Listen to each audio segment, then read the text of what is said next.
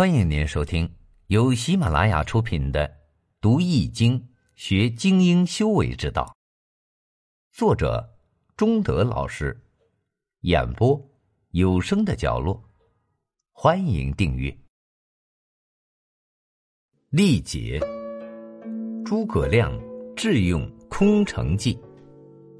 你好，欢迎收听由吉生学堂打造的《读易经》。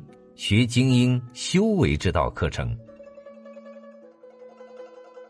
三国时期，天下纷争，魏蜀吴各据一方。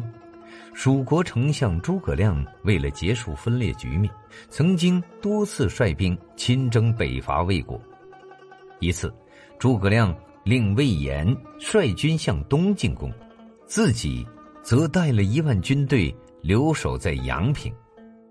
就在魏延的部队出征不久后，魏国的大将司马懿指挥着二十万大军直逼阳平。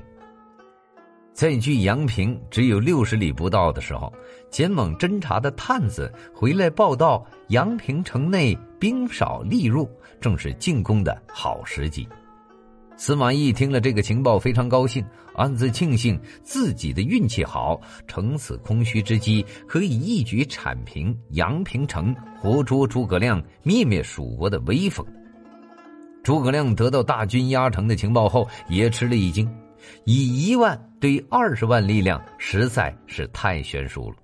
司马懿的大军已经兵临城下，蜀军想撤退都来不及了。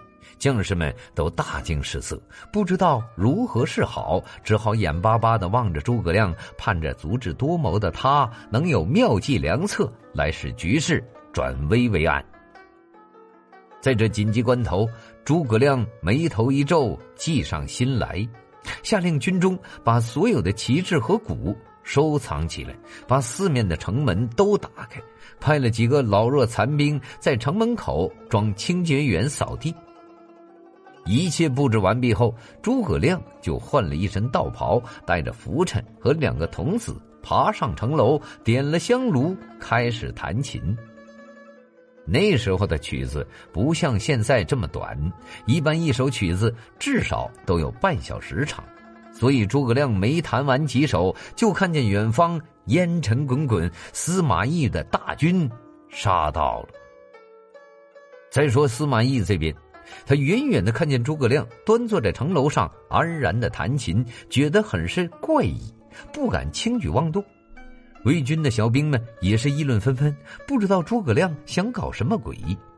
司马懿的儿子司马昭说道：“说不定啊，他是故弄玄虚呢。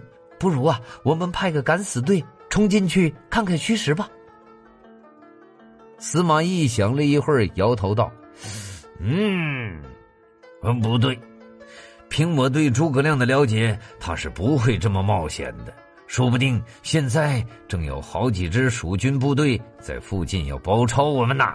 我看呐，我们还是赶紧撤吧。望着渐渐远去的大队人马，城内的军民无不拍手欢呼。诸葛亮有勇有谋，料事如神。他在如此凶险的条件下，能随机应变的运用空城计，成为兵家的千古之绝唱。